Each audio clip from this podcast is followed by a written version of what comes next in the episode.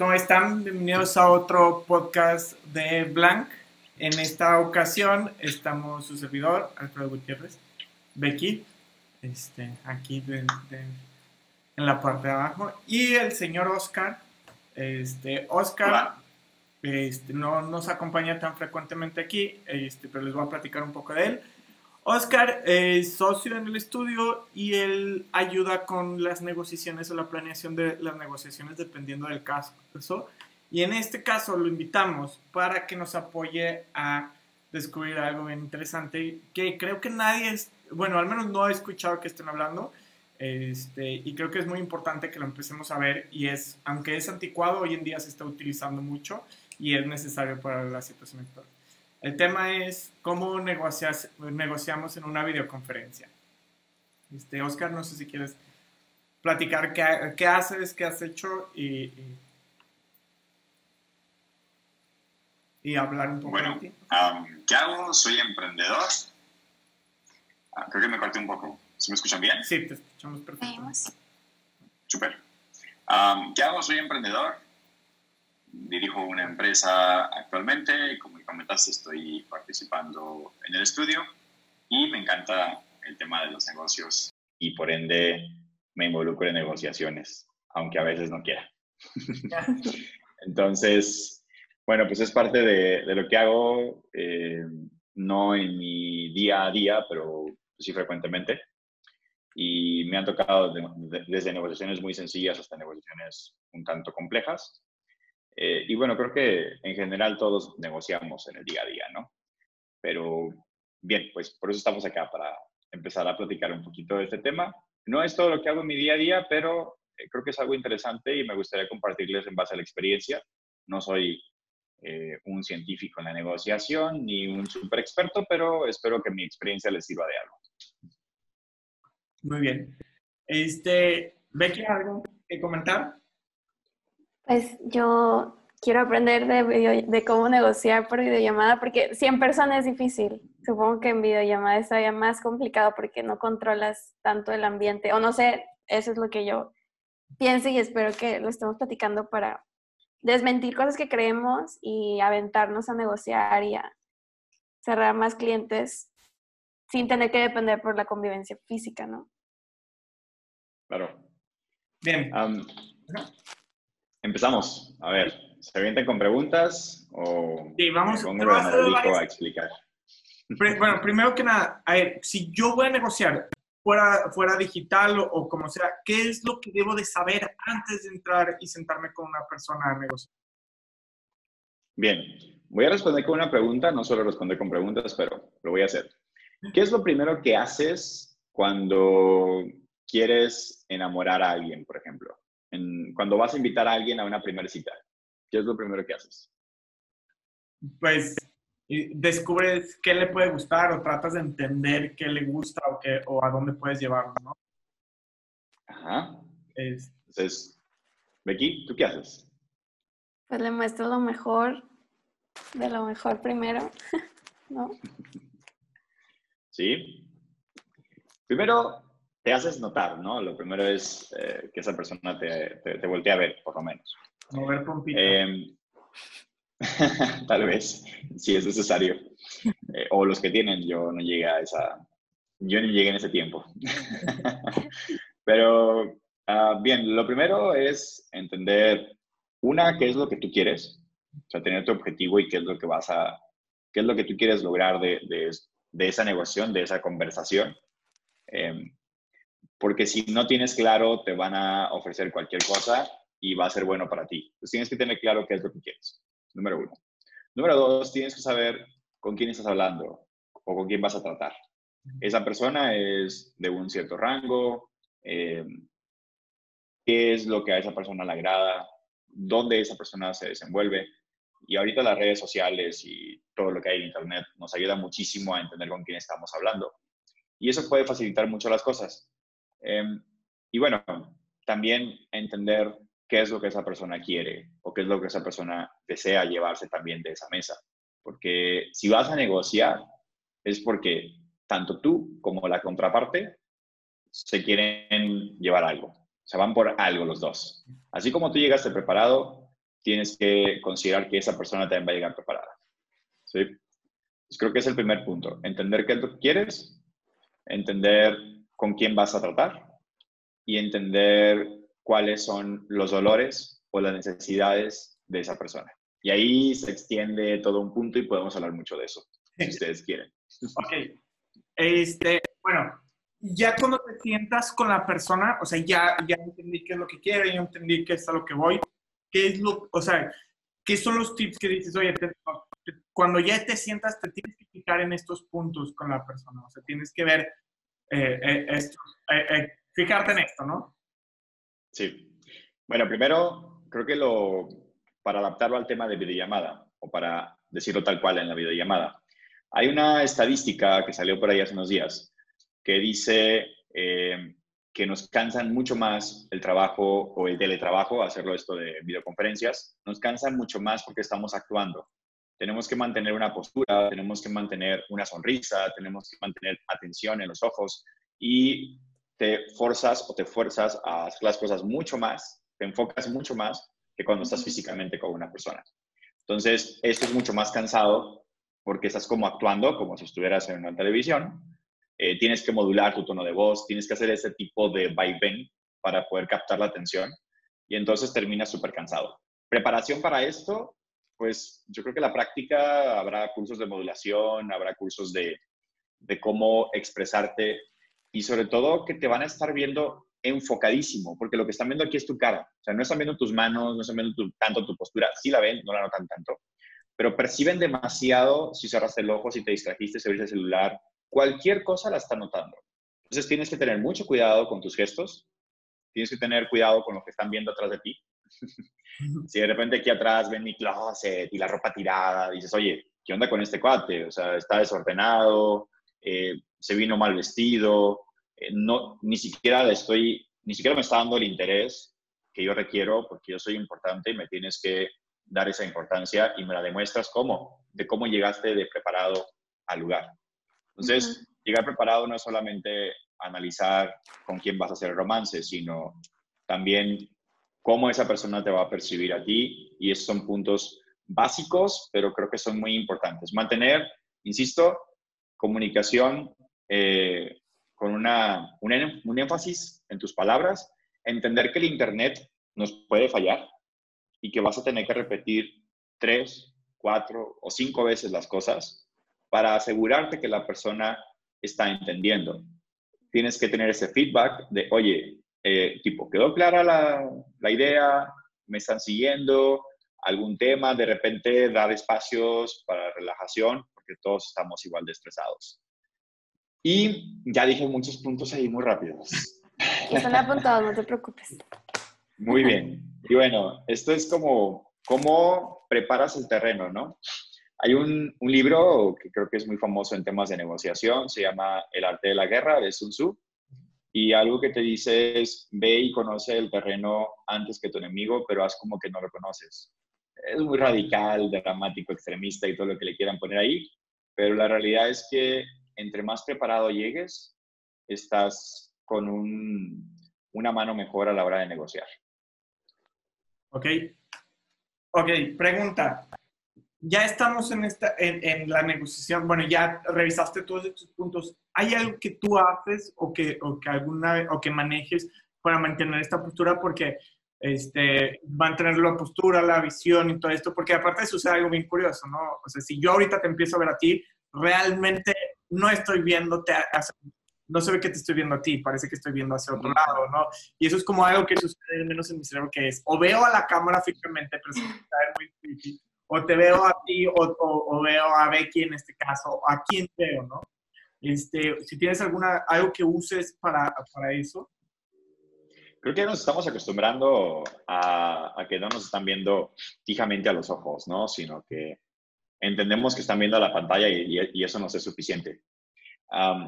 creo que por ese lado no, no hay ningún tema. El cerebro ya se está acostumbrando a negociar de esta manera. Em, ¿Qué hacemos o qué hacer como primer acción una vez que llegaste ya a la cancha o al escenario de negociación? Ser totalmente natural. El negociar no tiene por qué ser una lucha, no tiene por qué ser una ventaja o no tienes por qué ser ventajoso. Es simplemente defender un punto que tú previamente ya sabes que quieres. Es todo. Oye, yo vengo aquí a negociar, a venderte un servicio de marketing o a venderte un servicio de lo que tú quieras y ese servicio que tú me estás pidiendo, que ya previamente entablamos una conversación y entendí que tú necesitas, yo lo vendo por 10 pesos. Yo vengo a esta mesa por 10 pesos.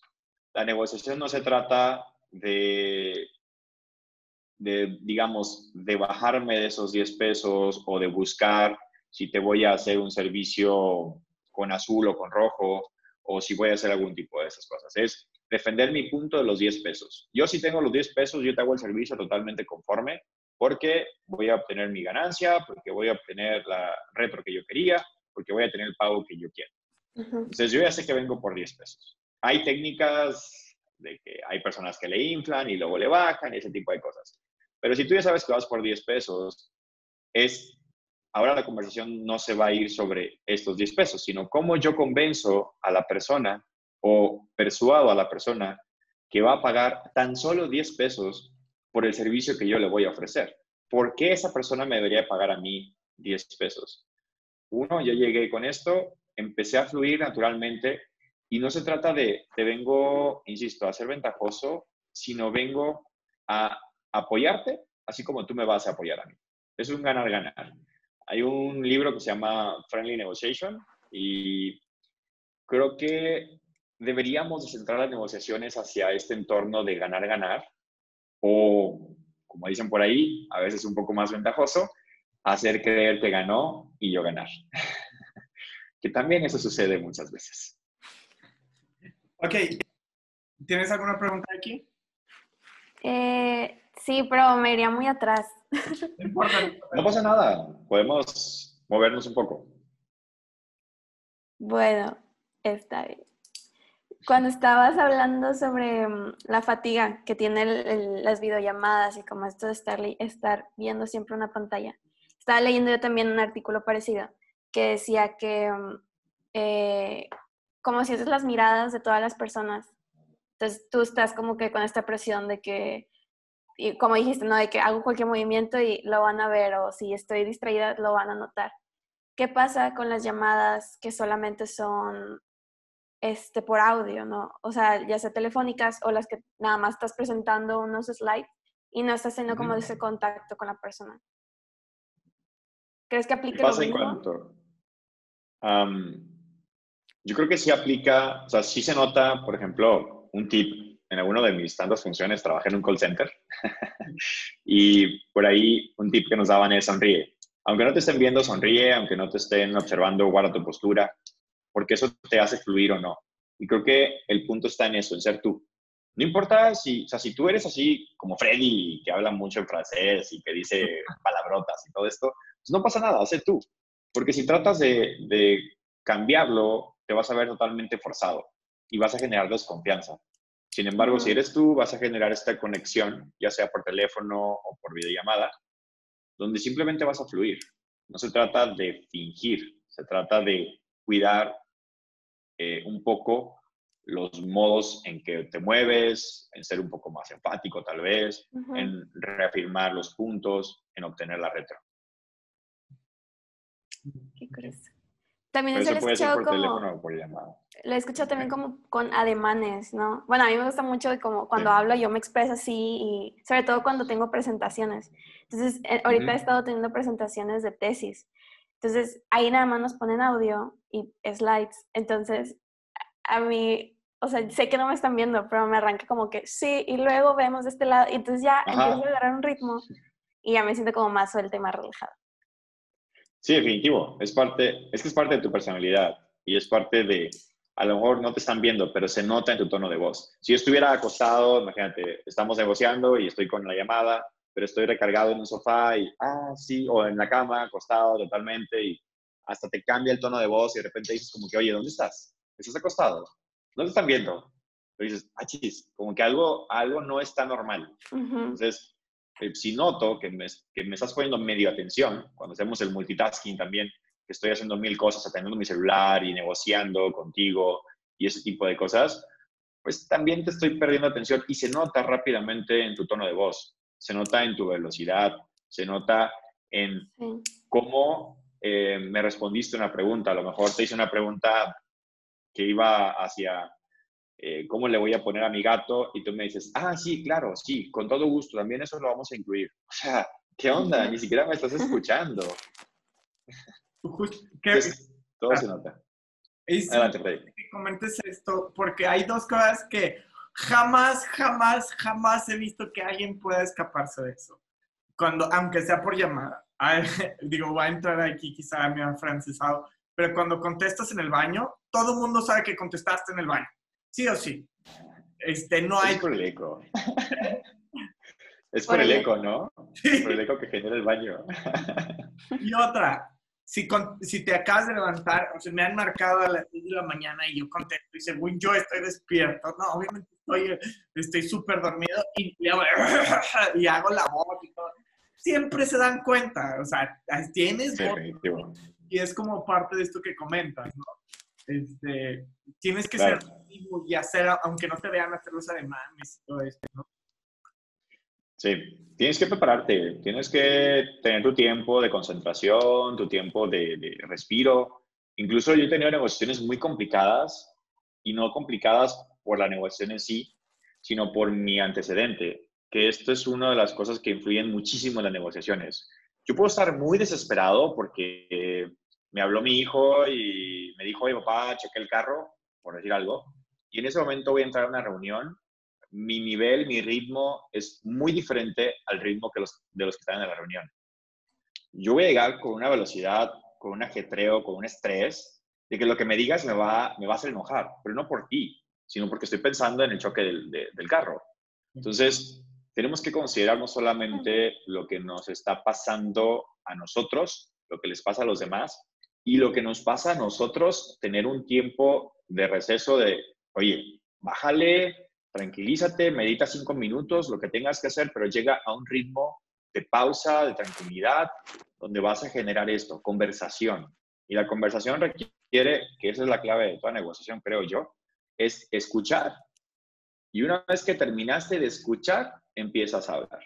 Si no has escuchado lo que tu cliente o lo que la persona que está enfrente de ti demanda, ¿cómo vas a poder llevarlo hacia donde tú quieres? Porque a lo mejor decíamos el ejemplo, yo quiero cobrar 10 pesos por el servicio. Esta persona en su mente estaba pensando pagarme 2 pesos. Pero si yo no escucho lo que me dice de, ah, es que hablé con mi primo o hablé con mi sobrino y me dijo que por 3 pesos esto ya era posible. Oye, ya me está dando insights de hacia dónde me está llevando. Yo lo quería cobrar 10 y me está diciendo que, que le están resolviendo el problema por 3 pesos.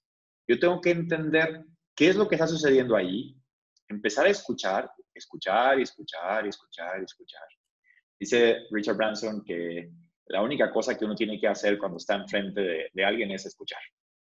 Que entre menos hables, mejor, porque la persona va a soltar todo. Lo único malo es que como vendedores, como negociadores o como lo que sea, uno habla como merolico tratando de convencer pero nunca escuchamos. Entonces, no puedes tener una buena negociación si no escuchas lo que la persona te está diciendo a gritos. Te está diciendo, me duele aquí, te está diciendo, necesito esto, te está diciendo el por qué lo necesita. Está dando todos los argumentos para que tú los utilices a tu favor y puedas llevarla de dos o tres pesos que pensaba pagar hacia los diez que tú necesitas. Obviamente esto, si realmente lo vales, ¿no? Tampoco se trata de, de burlarse de las personas ni de hacer fraudes, ni nada por el estilo. Es simplemente cobrar pues, las cosas que se tienen que cobrar y lo que se tiene que eh, pagar por ese servicio. Pregunta, ¿qué haces para, a veces, o sea, tú dices que te gritan como sus dolores, hay veces que se guardan el dolor o la necesidad tienen, o no te la dicen directamente, o te dicen lo que no es, o sea, te dicen, es que, es que me duele el tobillo, pero en realidad lo que le duele es que tiene sobrepeso, ¿no? Entonces hay que curar el sobrepeso, no hay que arreglar el tobillo, si fuerza el sobrepeso se arregla el tobillo. ¿Hay alguna forma en la que tú, o sea, ya sea sacarle esa información o, o, arreglarle, eh, es, o sea, o saber si sí es, si lo que te está diciendo en verdad es y lo que tú vas a presentar es la solución real, o nada más, o, simplemente tienes que ir con lo que dijo. Voy a dar dos tips muy básicos. Eh, creo que nunca te tienes que ir con lo que dijo, eh, entre paréntesis. esto es extra. Los dos tips básicos que me han funcionado mucho y me, me, me gustan es, una, guarda silencio, siempre, genera silencios incómodos. El silencio incómodo hace que la persona necesite hablar. Estamos acostumbrados al ruido, estamos acostumbrados a que existan sonidos. Entonces, si tú generas un silencio, esa persona se va a ver forzada en hablar. O hablas tú o habla él, pero alguien tiene que hablar. El silencio no puede durar mucho tiempo. Es demasiado incómodo estar en silencio.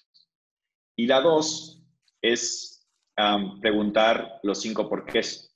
Y los cinco porqués no significan diferentes porqués, es el mismo porqué cinco veces. Por ejemplo, tú dices, me duele el tobillo. ¿Y por qué? Ah, es que me paro y cuando me pongo sobre mi tobillo siento que me duele. ¿Y por qué? No, es que fíjate que, pues cuando fui el otro día a correr, a partir de ahí me paro y me empieza a doler. Oye, ¿por qué? No, es que realmente fui a correr eh, porque he estado haciendo ejercicio, me, me, estoy preocupando por mi salud. Oye, ¿por qué? Ah, es que fui con el doctor y me chequé, me dijo que tengo colesterol y entonces me dijo que tengo que ir a correr todos los días, pero por ese maldito ir a correr, ahora me falseé el tobillo. Ah, oye, tu problema no es el tobillo. tu problema real es una preocupación porque crees que te vas a morir porque tienes el colesterol alto. A lo mejor tienes hijos, oye, eh, ¿y por qué te preocupa el, el, colesterol? No, es que si no me puede dar un infarto y me voy a morir muy joven y yo no he amado y o mis hijos se van a quedar sin, sin sustento. Sigue entendiendo eh, y es, vuelvo a lo mismo, es escuchar.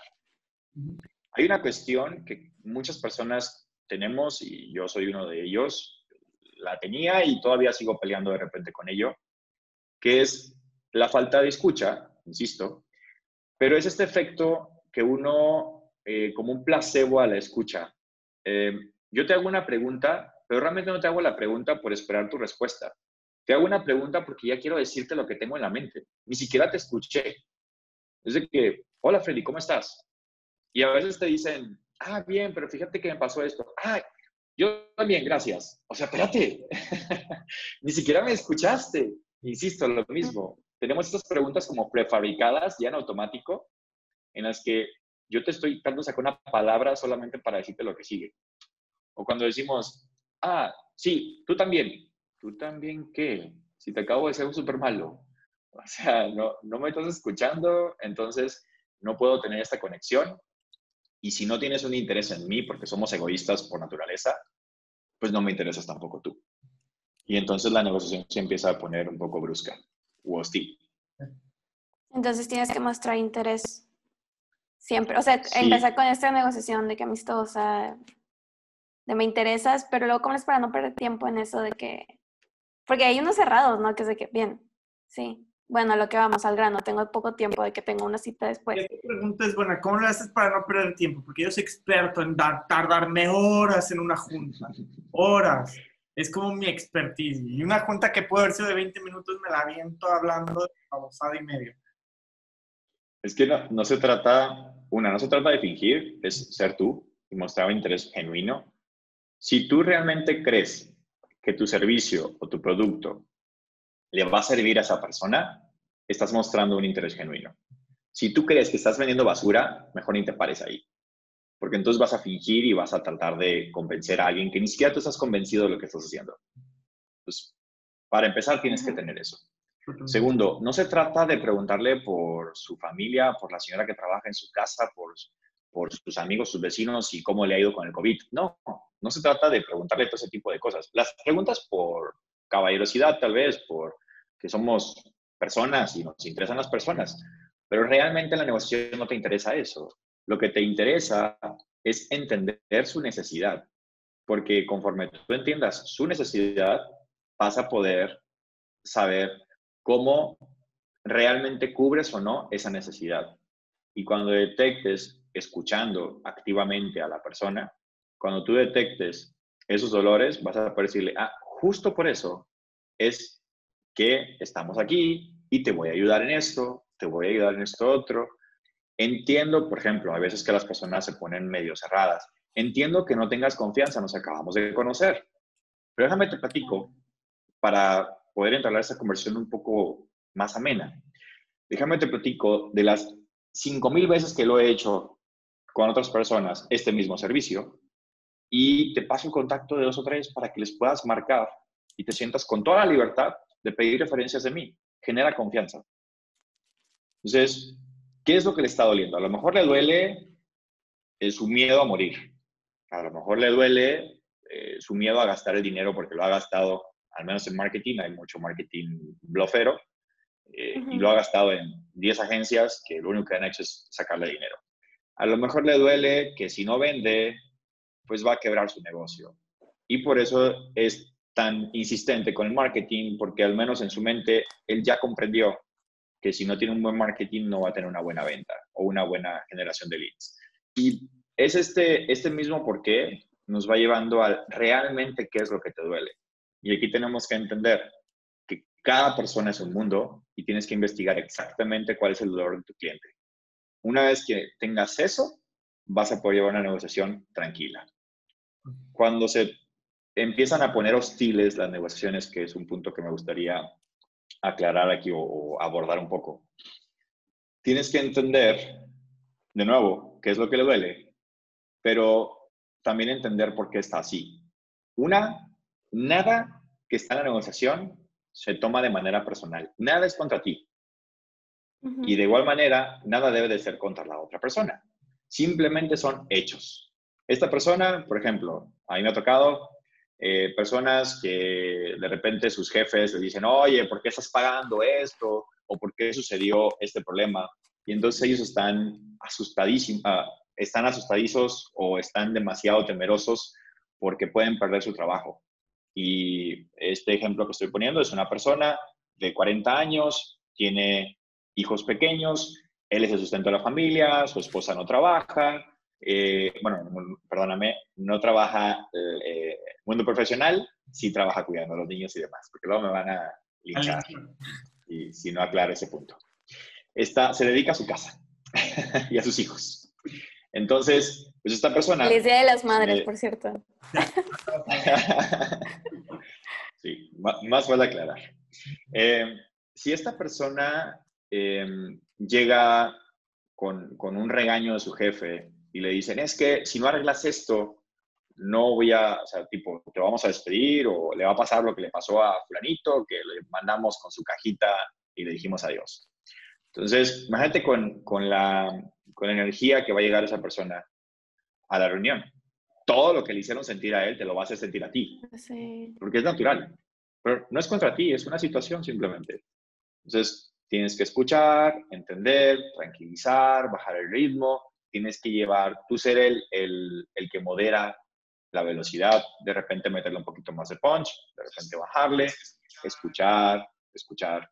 ¿Y qué pasa cuando una persona llega asustado, enojado, totalmente hostil y lo escuchas? ¿Qué les pasa a ustedes cuando están enojados y alguien los escucha? Alguien les da el tiempo de escucharlos. De calma. Un chorro. Eso es natural, digo. Todos los psicólogos lo saben, creo, ¿no? Prácticamente les pagamos para que nos escuchen, nada más. Todo lo demás ya lo va resolviendo conforme vas platicando. Les platico, nos acaban de hacer una pregunta, Oscar. Bueno, es directamente así. No, la pregunta Roberto, que es, ¿cómo empujar si te quieren pagar dos pesos y tú quieres cobrar 20? Bueno, creo que, eh, ¿qué, qué recomendaciones das? Bien, primero tienes que entender el mercado. en el tema de pricing, creo que hay, hay muchas cosas que cuidar. Pero una es, ¿por qué vas a cobrar 20 para empezar? ¿Eres mejor que la competencia en qué? Tú tienes que tener bien claro por qué vas a cobrar esos 20. ¿Por qué tú vales 20? ¿Por qué eres mejor que aquel al que le voy a pagar dos pesos? soy mejor porque te doy seguridad, porque yo te doy garantía, porque yo lo que tengo una, un currículum excelente, un portafolio increíble y todo lo que yo te muestre tiene evidencia. porque te aseguro el éxito del proyecto. ¿Por qué me estás cobrando 20, no? Tiene que haber un respaldo, no nada más porque sí. Ahora, ya que tú entiendes el valor y el por qué tú vas a cobrar 20, tienes que empezar a explicar al cliente. ¿Cómo le explicas? La mejor manera de hacer ver tu valor es por cada uno de los miedos que tiene tu cliente, tú debes de tener una seguridad o una garantía para que va a cubrir a ese miedo. Por ejemplo, el miedo del cliente este que les comento, él estaba muy enojado, estaba muy preocupado porque lo iban a correr. Entonces, tranquilo, lo primero que vamos a hacer es entender y escuchar qué fue lo que pasó. Oye, no, pues es que esto que se iba a entregar el martes no se ha entregado, está totalmente mal, no me han hecho eh, ver qué en qué estatus estamos. Pues, ok, te falta información. Lo que tú estás mencionando no está en cero, está en un 95% de avance. Nos ha sucedido esto, esto y esto, y por eso no hemos podido terminar. Ah, pero es que si no se entrega a tiempo, el que va a pagar los platos soy yo y me van a correr. Ok, vamos a entender por qué te van a correr. Ah, es que mi jefe ya dijo que si esto no queda para mañana, no vamos a poder continuar con, con el proyecto y a mí me van a despedir, por ejemplo. Oye, ¿por qué tu jefe lo quiere para mañana? Ah, es que tenemos una presentación con dirección global, eh, ya se tiene todo listo y no está, ya se está lista la, la, reunión, toda programada, están los directores, los VPs y toda la gente importante lista y tú no estás ahí. Entonces, pues, ¿qué podemos hacer? Vamos a, o sea, tienes que empezar a bajar el, el, el tema y darle siempre la seguridad de las cosas como se están haciendo. Me desvío un poco, voy a volver al punto de los 2 al 20. Ese tipo de situaciones, cuando llegamos aquí ya a un nivel hostil, es por un mal proceso, por una mala planeación, por una mala comunicación. Entonces, eso puede hacer algo que a tu cliente le cobraron en dos pesos y cuando llegas tú y le dices, mira, mi proceso es totalmente controlado, yo te voy a comunicar todos los días, si es necesario, tú vas a tener la información del avance en tiempo real y tú vas a tener la seguridad de que nadie te va a despedir y nadie te va a decir que no saben en qué está eh, en qué estatus está el proyecto, porque tú lo vas a ver directamente desde tu aplicación móvil donde quiera que te encuentres el avance del proyecto. ¿Eso cuánto vale para ti? No, pues eso vale mi trabajo, eso me va a hacer sentir súper bien, voy a poder mostrarle a mi jefe el avance en tiempo real, voy a poder coordinar a todos los VPs y a todos los directores de la manera más puntual posible. Bien, bueno, mi trabajo, para yo poder asegurarte eso, para yo poder darte este nivel de calidad, yo requerí tener certificaciones y por ello es que mi hora o mi trabajo cuesta 20. Si eso le va a resolver a tu cliente su necesidad, lo vas a poder cobrar. Es el caso de un celular Android que hace exactamente lo mismo que un celular iPhone pero no cuestan lo mismo. O muchos celulares no cuestan lo mismo y sirven exactamente para lo mismo. Sin embargo, es qué valor le das a tu cliente, qué necesidad le estás cubriendo para que ellos estén dispuestos a soltar más dinero. Ok. Mismo caso que los restaurantes. ¿Por qué vamos a restaurantes caros en vez de ir a restaurantes baratos? ¿O por qué vas a restaurantes baratos en vez de ir a restaurantes caros? Necesidades diferentes, eh, ofertas diferentes. Público diferente también. Definitivo. Este, ¿Alguna pregunta de aquí? Tengo una pregunta más. ¿Cómo tratas con los clientes que se creen saberlo todos? Que ya, o sea, se saben todas, todas el proceso y te, hasta parece que te están vendiendo a ti, tú, ¿qué, qué haces en, en esa posición? Buena pregunta. Es una complicada. A mí me pegaba mucho en el ego esa. De yo voy a saber más que tú y entonces aquí va a ser una lucha de egos. Y es lo primero que tienes que evitar. No se trata de una lucha de egos. No se, no se están yendo contra ti. Nada es personal. Pruebo lo mismo. Eh, lo que se está evidenciando ahí es un conocimiento del cliente. Qué padre. Eh, podrá ser un super experto en la materia. Sin embargo, por algo estás ahí sentada frente a él. Porque no ha logrado resolver, aún siendo el experto, no ha logrado resolver algo. Tienes que encontrar qué es ese algo que no ha logrado resolver y por lo cual tú estás ahí para hacerle ver sutilmente que te necesita para resolver eso que él no ha podido resolver. Entonces, le vas a hacer ver que sí, que, su, que realmente sabe, y te felicito, que pare que, que sepas todo esto. La verdad es que me encanta tratar con clientes que saben, porque en ese trabajo tratas con muchas personas a las que tenemos que evangelizar y poder llevar al punto en el que definitivamente tú ya estás. Qué padre que podamos hablar uno a uno y que me puedas entender a la perfección todo lo que te estoy diciendo. Yo quiero entender de ti qué es lo que no has podido resolver, porque se nota que eres muy bueno en lo que haces. Y platícame un poquito de, de eso, de ese único detalle que no has logrado resolver. A ver, quisiera entender un poquito más. Lo quieres ayudar realmente. Entonces, ¿por qué no mostrarte genuina y ayudarlo? Creo que suena bien gracioso, pero este, pues ya esto previamente lo habíamos platicado en alguna ocasión, porque a mí me, pega, me pegaba mucho en el ego. Este, eso, ¿cómo vas a saber más que yo si yo lo estoy haciendo? Este, o, si, o si es mi profesión, ¿no? Y hay veces que sí, sí saben más que tú, pero hay veces que no, que ellos, que tú sabes que ellos no saben y por eso te están buscando a ti. Este, y eso, pues nos ha ayudado bastante en las, en las negociaciones, la verdad, así de que, no, pues a ver, tranquilo, por algo está aquí, o sea, está aquí sentado, ya lo tienes aquí sentado, esa era la parte difícil, ahora trabaja a ver eh, qué le puedes ayudar. Exacto. Así, ¿no? Como que su personalidad dominante intimida y luego tú ya estás de que... y dudas de por qué estás sentado ahí. Definitivo. Y no, no, necesariamente es que no sepa algo, puede ser simplemente que no tiene tiempo. Entonces, digo, tú maravilloso Dios que lo sabes todo y que no te quiero quitar ni un segundo de tu tiempo, permíteme a este humilde servidor hacer las cosas que tú no puedes hacer. Y entonces por eso yo cobro tanto, porque tu tiempo vale mucho más. Dedícalo a las cosas que te generan valor. Yo voy a hacer eso, esa talacha que tienes en el día a día la voy a hacer yo. Todo lo demás, y la voy a hacer bajo tu supervisión. Voy a hacer cosas que hayamos autorizado previamente. Entonces, siempre hay un punto, o es el tiempo, o es algo, pero eso te lleva al trasfondo de un dolor, de un miedo de la persona que tienes que detectar. Hay un excelente libro que me encanta, que es Vende a la mente, no a la gente. Y lo podemos resumir en, tienes que entender qué está en la mente, cuál es el dolor que tiene esa persona, cuál es la necesidad que va a cubrir y su necesidad puede ser incluso inconsciente. Esa persona ni siquiera puede estar consciente de lo que realmente está buscando. Es cuando entra tu poder de, digamos, sacarle toda esta información. ¿no? Muy bien. Bien, para cerrar, Becky se quedó el tiempo. Así, Becky se nos escapó. Esperemos vuelva pronto. Así que se quedó anulada. Sí. este, Muy bien. Vamos a, se, salió a ver si ahorita vuelve. Este, perdimos aquí un poco de la visión. Esperemos se recupere. Este, de, eh, bien. La, la, imagen se ha haber perdido un poquito, pero ahorita se, se recupera. Este, bien, entonces vamos a, darle un, cierre. Este, ya está regresando Becky. Hola, Becky. Bien.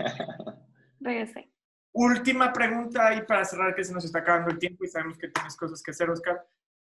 ¿Qué haces cuando en una negociación, especialmente ahora en línea, no te están prestando atención? O más bien, ¿cómo le haces para que te presten atención? Para volverte relevante en la conversación digital.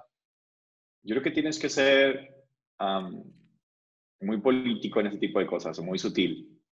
Si, si estás notando que no te están poniendo atención, hay dos maneras. La hostil, que es de plano les dices, disculpa, mi tiempo es igual de valioso que el tuyo, si gustas reprogramamos. Esa es la hostil y muy agresiva.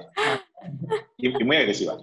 La otra es un poco más sutil, vamos al mismo punto, y es, eh, no sé, por ejemplo, si Becky no me pone atención, eh, Becky, te noto un, tanto distraída.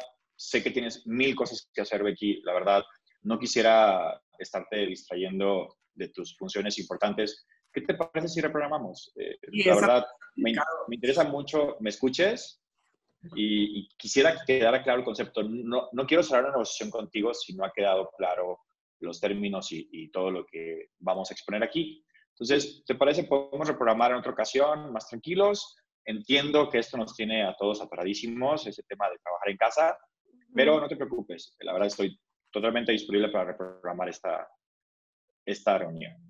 Algo más útil, ¿no? Esa me la has aplicado cuando estoy dibujando o algo, estamos en... Este, te estoy interrumpiendo o algo. es que es importante, insisto, no es, no es personal. O sea, la persona no, no está distrayéndose porque le caigas mal. La persona está distrayéndose por, o porque trae mil cosas en su cabeza o porque de plano tu mensaje está muy mal narrado y lo estás aburriendo. Entonces, o preparas un mejor pitch o de plano aplicas de reprogramar esta reunión, ¿no? Lo cual es un riesgo porque te pueden decir, no, gracias, ya no me interesa. Entonces, lo mejor es llegar preparado a toda negociación. Muy bien. Este, pues, muchas gracias, Oscar. Creo que y, nos ayudó bastante. Eh, muy, buen, muy buenos consejos. Gracias, espero que a todos les hayan servido. Si tienen dudas, bueno, estoy a la orden. Eh, nos pueden preguntar ahí por el chat o por mensaje directo, como gusten. Muchas gracias a todos y esperemos verlos pronto. Nos vemos el siguiente miércoles con Drul Talks. Acuérdense. El siguiente miércoles Drul Talks.